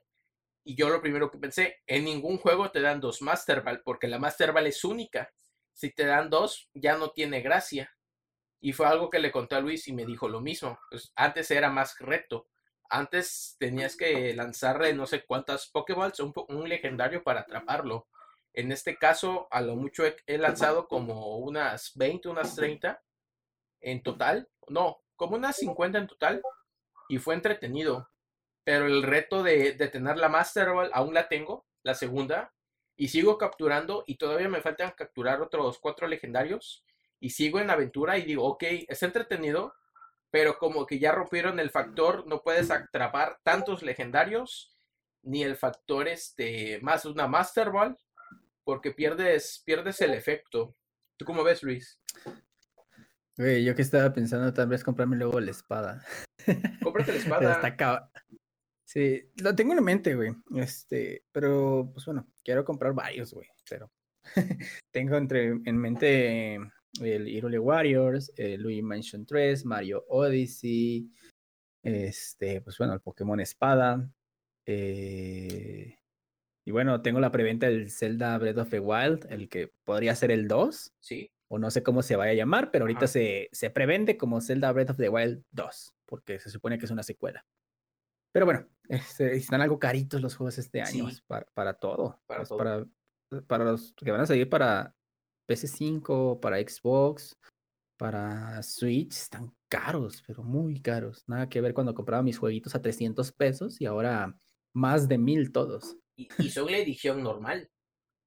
Exacto, no, hay ediciones especiales. O sea, sí hay, pero... sale más caro. O sea, la edición normal era la más económica. Bueno, sí, de hecho, bueno, sí, para ser sincero, estoy ahorrando para una edición especial por si se lanza Breath of the Wild 2 eh, con edición especial. Que lo más probable es que sí, vaya a tener una edición especial por todo este hype que provocó ya Breath of the Wild. Entonces, estoy juntando dinerito para, para, para tenerlo listo. Este, por lo mismo de que y quiero comprarme libros de arte de, de Zelda por lo mismo. O sea, son cosas que, que me interesa conocer de el desarrollo de los videojuegos, por qué lo hicieron así, cómo lo hicieron. Pero bueno, regresando a la parte de, de lo de Pokémon, pues, pues yo también los jugué, empecé con el Yellow. Eh, me acuerdo, bueno, lo empecé viendo. Me acuerdo que uno de, en la secundaria, eh, cuando estábamos en primero de secundaria, se llevaba su Game Boy y él jugaba el Pokémon Blue yo lo veía, pero yo me acuerdo que desde que estaba chiquito y lo anunciaron en la tele, yo decía, yo quiero el Game Boy, yo quiero jugar Pokémon, pero pues bueno, por cosas económicas, pues nunca me lo compraron, así que me tocó conocer emuladores. Este. Y ya cuando los jugué, pues sí me gustaron muchísimo. Empecé con el Pokémon Yellow, eh, jugándolo yo, con Pikachu. Luego de ahí jugué los Pokémon Silver, Gold, Crystal, el Rubí, Zafiro, Esmeralda. Y creo que ahí me quedé. Y de esos tres, si ahorita los vuelvo a descargar para jugarlos en el celular o algo, siempre escojo la Esmeralda porque fue mi favorito. Sí. Porque creo que te daba, creo que la Esmeralda era el mejor de los tres, porque tenías este lugar extra donde estaba Rayquaza. Eh, y tenía Ajá, este, Deoxys. Eh, Latias y Latios. Ándale también, Latias, Latios. Y se supone que también estaba Mew en una parte, pero Mew era con una parte, una cosa de un evento especial de Pokémon, etcétera. Que pues bueno, eso es en mi vida. Podría ir a ninguno de esos. bueno, tal vez más adelante. Sí. Ya cuando, cuando dé más dinero, todo esto. este. Pero ahora sí, en ese entonces pues era imposible, entonces me tocaba usar también a mi Game Sharks. Eh, me acuerdo que me ponía eh, el Game Shark, no nomás para Pokémon, también para Yu-Gi-Oh! Es el otro. Forbidden Memories. Me acuerdo que jugué mucho el Forbidden Memories de Yu-Gi-Oh! Ese es para, me- para Game Boy. El Play 1. Ah, ok, sí lo jugué. Sí, el Play 1 donde alzabas cartas y las combinabas. Sí. Ese mismo. Estaba chido Sí, porque eh, era, era raro el juego, pero a la vez se entretenía porque lo único que tenía parecido con la caricatura era que de verdad pues, peleabas monstruos, pero no necesitabas polimerización, las reglas eran bien raras. Entonces, era, era curioso el juego, pero me acuerdo que era súper famoso en ese entonces. sí. Entonces, e- estuvo curioso. Pero bueno, hab- hablando lo del reto de Pokémon, pues desde la Esmeralda no juego otro Pokémon. Me acuerdo que hace tiempo, hace años, eh, jugué en emulador el que estaba en el Nintendo 10, que creo que era el Perla. Este, pero creo que lo jugué como hasta el primer gimnasio. También jugué los Rojo Fuego y Verde Hoja. Jugaba más Rojo Fuego. Sí, No me acuerdo por qué. Simplemente creo que por Charizard, porque me gusta Charizard. Este. eh, pero sí, realmente hubo un momento donde Pokémon es un juego bueno, o sea, no lo voy a negar. Me acuerdo que plano de juego, este Champ, eh, un canal de YouTube, tiene un video donde dice que Pokémon es el juego perfecto, pero es tan perfecto que también de repente cansa jugar Pokémon. sí. Eh, eh, y, y más porque, pues, si quieres tener todos tus Pokémon al, al, al, al 100%, este juego de Pokémon también es de estos juegos donde hay un montón de secretos y sí entretienen bastante, pero pues hay un momento donde este tanta aleatoriedad también en Pokémon, pues a veces puede llegar a cansar. De hecho, Por ejemplo, no sabes qué Pokémon te vas a encontrar y el que estás buscando tiene un 2% de probabilidad de aparecer donde estás. Entonces es como que bastante frustrante a veces, a veces eso también.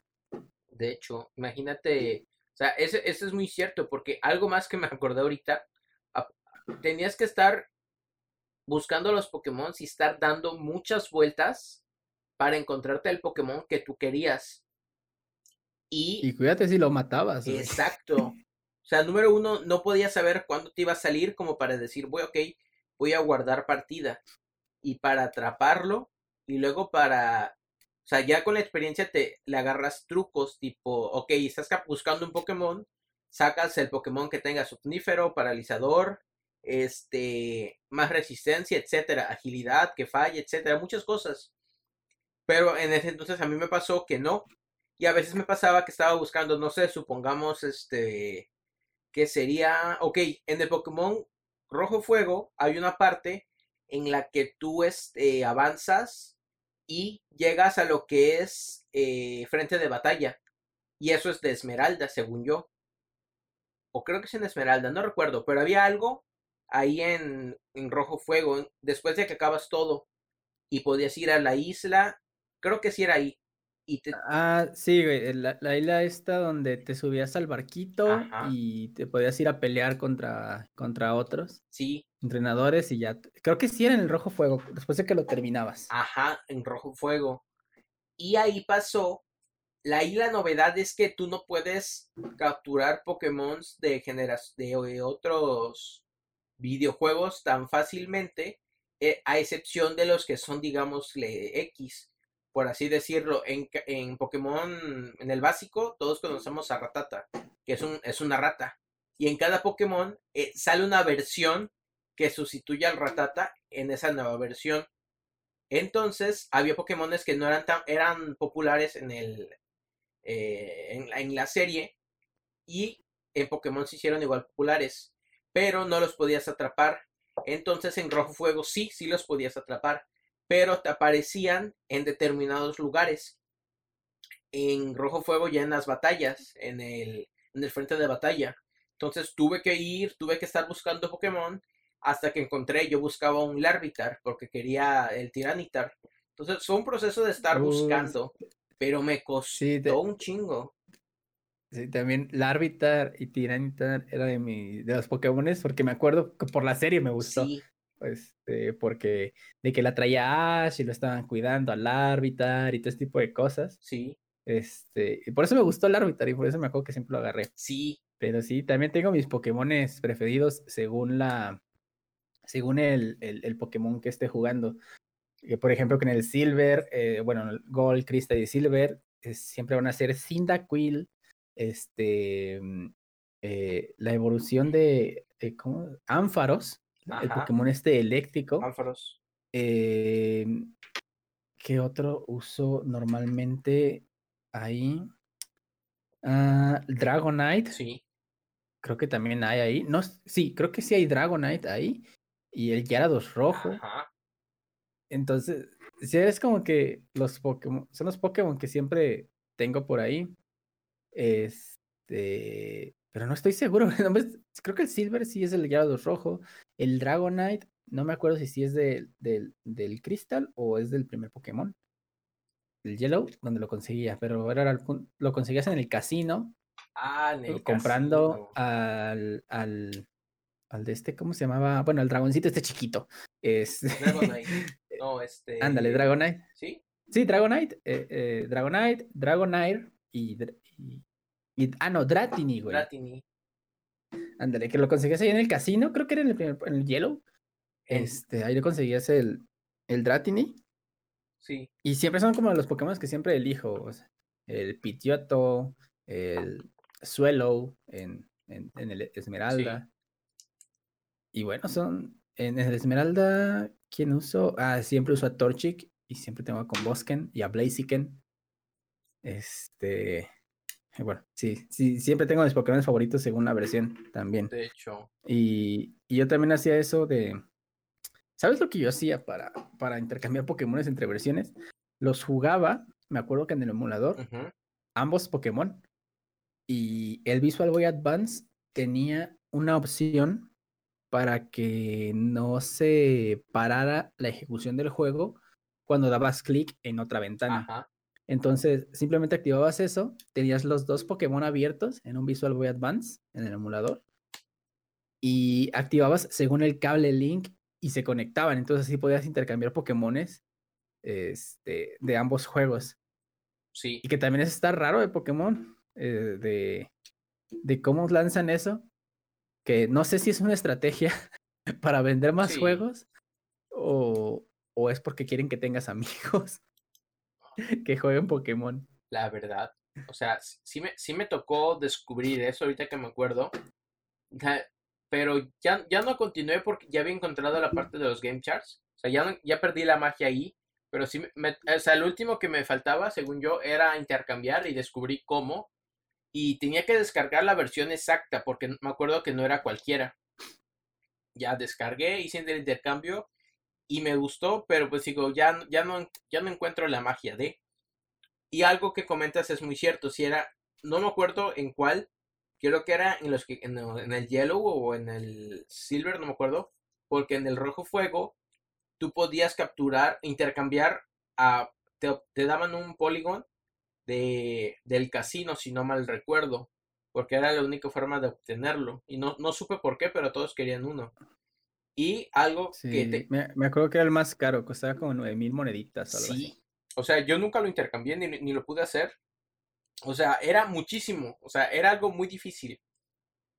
Y algo que, dato curioso, ahorita tengo el, o sea, ya tiene rato el Pokémon Go y ahorita quiero evolucionar a, a Dragonair, a Dragonite. O sea, me, me faltan 25 cara- caramelos y lo, y lo obtengo.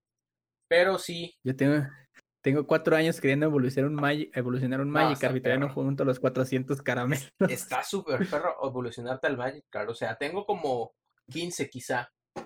Y cada vez que transfiero uno, me dan un caramelo. O sea, ya está muy difícil. Sí. Y ese, ese videojuego... Sí, yo, lo- Ajá. yo de- desde que pusieron lo de que puedes tener un compañero, yo lo puse al Magikarp. Y desde, y, eh, pero bueno, es que también lo dejé de jugar, empecé a jugar en el 2016, Igual. dejé de jugar cuando me fui a Guadalajara. Este, de repente lo jugaba, pero la neta me, trae, me, daba miedo traer el celular afuera en Guadalajara jugándolo, entonces, porque en cualquier momento podía pasar alguien y robármelo. Entonces lo dejé de jugar todo el tiempo que estoy en Guadalajara. Y otra vez que regresé acá, este, pues lo jugaba hace unos meses. Pero pues bueno, empezó cosas de la universidad, trabajo, tareas, todo lo demás. Y pues bueno, cada vez fue más difícil salir a jugar, por así decirlo, Pokémon Go. Aparte de que aquí en mi pueblo, pues también no me gusta mucho salir. Sí. Ah, o sea, Pokémon Go revolucionó muchísimas cosas. Pero algo que sí me di cuenta es que a fuerzas te obligaba a hacer ejercicio. Sí o sí.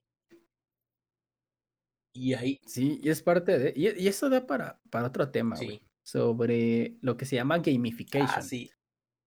Cómo, este, por medio de videojuegos, pues, te, te, dan recompensas. Y cómo se aplica no nomás en videojuegos, sino como que en trabajo, en estudio, en, eh, y un montón de cosas se aplica el gamification para hacer ejercicio y todo lo demás.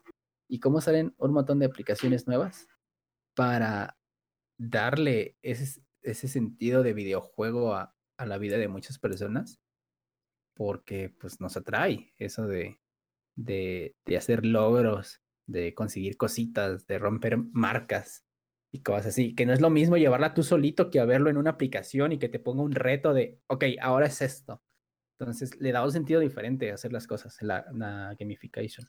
De hecho, o sea, ya para cerrar el capítulo, uno descubrí gamificación por, por un, ah, ¿cómo se llama? Un hackathon que tuvimos eh, con los Undefines. Eh, en el hackathon, no me acuerdo cuál, que era de los supercívicos, si no me recuerdo, yo me acordé. Este, y hablaba el tema de, de, hablamos el tema de gamificación y cómo podríamos aplicarlo a un este al proyecto que teníamos y a su vez descubrí que la, cómo funciona la gamificación ahorita no me acuerdo las palabras exactas que es un, ser, un sistema de recompensas que no solo se trata de que ganaste puntos, sino una recompensa real para el usuario y cómo funciona en el sistema. Y algo que descubrí es que, por ejemplo, Duolingo es una aplicación que yo ocupo y Duolingo cumple las características de gamificación. Entonces, vas aprendiendo, obtienes el conocimiento, o sea, algo real, y vas obteniendo los logros. O sea, si, te da la aplicación algo sólido, algo tangible, por así decir, bueno, no tangible, algo que tú puedes aplicar, una recompensa real y te da logros. Entonces es, es muy entretenido y muy interesante porque hasta ahorita creo que ya con lo que nos platicó Luis podemos ver que hacer un videojuego como tal no es tan... son muchas áreas que tienes que desarrollar y más que nada este aplicarlas en el mundo real, lo que es el marketing, lo que es el videojuego, la historia, el sonido, eh, los diseños de los personajes, la historia y cómo vendes el videojuego y cómo tienes que hacer que todo encaje. Que, o sea, eh, lo que comentaste al inicio de si los videojuegos son un arte por el, por los sentimientos, por lo que expresan las, creo que sería el término adecuado, las personas que lo desarrollan, no estoy mal. Sí, eh, las personas que lo desarrollan. Las personas que lo desarrollan, eh, todo lo que dejan en el videojuego, porque hay video, o sea, dependiendo a ti cuál videojuego te guste, es tipo, ¿qué pasa por tu mente cuando estás descubriendo un nuevo nivel o algo, o un nuevo misterio? Por ejemplo, eh, ya para cerrar el de, el de Zelda, el de Ocarina of Time, me pasó que, que estaba muy, muy complejo para mí porque yo no estaba acostumbrado a esos videojuegos y tenía que hacer varias cositas que yo no sabía y las fui descubriendo sobre la historia y me fue entreteniendo. Pero el que me atrapó a mí fue Mayoras y me, lo recuerdo por partes, pero ese, esas características son muy interesantes porque comparándolo con Resident Evil, que tiene la parte de que tú estás jugando, está todo el suspenso, la música y no hay nada, pero tú solito te imaginas todo al escuchar ruido. Entonces, ¿cómo te transmite a ti los desarrolladores? O sea, no tanto que en la programación, sino literal, el equipo que desarrolló el videojuego, cómo plasma el sentimiento y algo muy cierto, o sea, que se queda ahí, es que si tú lo juegas, un videojuego de hace 10 años y lo juegas hoy en día, esos sentimientos sí se quedan ahí, así como el de Resident Evil 10 años después, te puede seguir transmitiendo los mismos sentimientos porque es algo, es algo atemporal, o sea, es algo de apreciación. No sé qué opinas tú, Luis, para cerrar. Comentarios finales. Sí, de hecho, lo, acabas de mencionar algo que da también para otro tema, un poquito más complejo y un poquito más de temas de psicología, eh, que es lo de qué sientes tú al jugar un videojuego, por qué te gusta, porque hay algo que yo sé, que obviamente, seguramente hay estudios de eso, pero no me he puesto a investigar también, eh, pero es algo que supongo por la carrera de psicología también, y es que por algo, de alguna manera interna, que tal vez conocemos o no conocemos, de, nuestra misma personalidad, por algo nos gustan cierto tipo de videojuegos, por algo nos enganchan e, X tipo de videojuegos. Hay alguna razón psicológica por, por lo que eso pasa, más allá de que, de que tengan un buen diseño de videojuegos o que sea un buen juego entretenidísimo y cuál estilo sea el mejor juego de la historia, hay algo que de manera psicológica te engancha a ti a cierto tipo de videojuegos. Yo tengo un poquito claro del mío es el por qué. Simplemente me gusta descubrir cosas. Eh, y por eso me gustan los juegos de exploración. Es más profundo todo eso, pero es la forma rápida. Este. Pero sí, da, para otros temas, hablar de gamification, hablar de la psicología de los videojuegos. Tengo, alguno, tengo un libro pendiente por ahí que no he comprado, pero lo quiero comprar, que se llama El cerebro del gamer así se llama, Brains Gamer, algo así. Es un libro que me recomendaron hace poquito, este, una compañera de trabajo, sobre, sobre explican pues cómo funciona toda esta psicología también de, de en los videojuegos, en, en las personas. Entonces tengo pendiente leerlo en algún momento. Este, pero sí, mis palabras finales que sigan jugando. no importa la edad, sigan jugando si les gustan los videojuegos de verdad, este, síganle. Si les gusta el desarrollo de videojuegos, no importa. Este, en cualquier país se pueden crear videojuegos. Y más ahorita. Que tú puedes, tú puedes difundir tu juego por Steam. Sí. Y tu juego puede no triunfar ahorita, pero puede ser el siguiente Among Us que dos años después de que lo lanzaste, de repente revienta en ventas y te vuelves millonario. Pero no, este, sí, normalmente todos hacemos, si todos hacemos un juego, lo quisiéramos vender, obviamente, pero creo que no es el punto principal de un videojuego. Y es algo que también se ve en The Indie Game, o sea, cuando se trata de un videojuego indie. O sea, si lo quieres vender, te emociona que se venda, pero no te emociona que sea el juego más vendido del mundo. Te emociona llegar a mucha gente y que la gente comprenda el por qué existe el videojuego. Y hay una parte emotiva en, la película de The Indie Game sobre esa parte, de, cómo, de qué sienten los desarrolladores cuando las personas eh, comprenden el videojuego que ellos crearon. Pero bueno, es todo un tema. los videojuegos dan para muchísimos temas. Creo que a futuro te, te voy a invitar a otro capítulo. Ya vamos a organizar el tema porque sí, o sea, la, parte de los videojuegos, ah, como vimos este capítulo, eh, da para mucho hablar y muchas áreas. Y volvemos a lo mismo, puede ser un juego, pero abarca muchísimas cosas.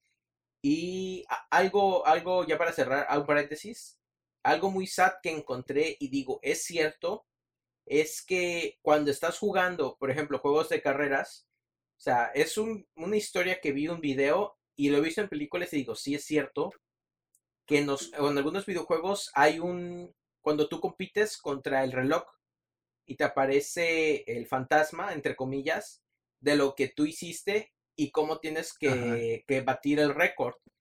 Y algo que pasó es que cuando una, una, persona juega el videojuego se queda su récord y te pones tu nombre o lo, como te identifiques. Y pasa que cuando una persona fallece, literal, te estás enfrentando y estás jugando el, mismo videojuego y aparece el fantasma en la consola, en este caso, te estás enfrentando literal contra un fantasma. ¿Me explico? O sea, ese sentimiento está muy sad y muy fuerte, pero ahí sí es como de que, wow, o sea, tanto te puede generar un videojuego y probablemente cuando crearon esa función nunca pensaron que se volviera literal competir contra un fantasma. Sí, a veces también esa se puede llevar a otro nivel donde compites contigo mismo. Sí. Que pues bueno, lo puedes llevar a toda una filosofía de vida, una mecánica, un modo de juego tan simple como batir tu récord, pero como te estás viendo tú en el pasado, tu mejor récord, tienes que batirlo y es como que una lucha constante de pues, prácticamente como del Kaizen, de, ser mejor cada vez, cada día ser mejor. Este, o lo que es la mejora continua, pues. Entonces, se puede trasladar un montón de filosofía de vida. Hay un montón de videojuegos que, que aunque no tengan un... o que los desarrolladores a veces lo hicieron porque les pareció entretenido, pero la misma comunidad le da un sentido súper super profundo y es como de, wow. E, en todos lados puedes encontrar metáforas de vida también. Sí. Pero bueno, ya, eso creo que ya sería todo para cerrar. Por dos. Sigan jugando videojuegos. La verdad que sí. O sea, es muy, son, los videojuegos son muy interesantes y al fin y al cabo por ahí hay una frase para cerrar que escuché. Eh, ah, no me acuerdo la frase. Eh, creo que, que uno siempre sigue siendo niño mientras juegue videojuegos. Por ahí, por ahí va la frase. O sea, no importa la edad que tengas, siempre que tengas un videojuego vas a ser niño por, por ese sentimiento. Y es algo con lo que me identifico hoy en día con ciertos videojuegos que jugué hace unos años. Y bien chicos, creo que con esto nos despedimos. Eh, muchas gracias por escucharnos. Muchas gracias Luis por aceptar la invitación. No, pues gracias a ti, güey, por la invitación también. Y gracias. Si una persona está escuchando esto hasta el final, que no sé cuánto tiempo duramos. Dos horas. fue bastante. Este. Dos horas. Gracias a esa persona que escuchó todo eso. La neta. Este. Neta, Neta, te la rifaste, güey. ¿Y te gustan los videojuegos? si te gustan los videojuegos, si quieres platicar, si te aventaste estas dos horas, contáctame en Twitter, en arroba luis-lirac. Y vemos cómo grabar también un podcast contigo, porque si lo estuviste, estuviste hasta aquí, te late un chingo este tema. Por dos. Ahí vamos a estar reuniéndonos con los banqueteros que les gusten los temas. Bien chicos, nos despedimos y hasta la próxima. Chao.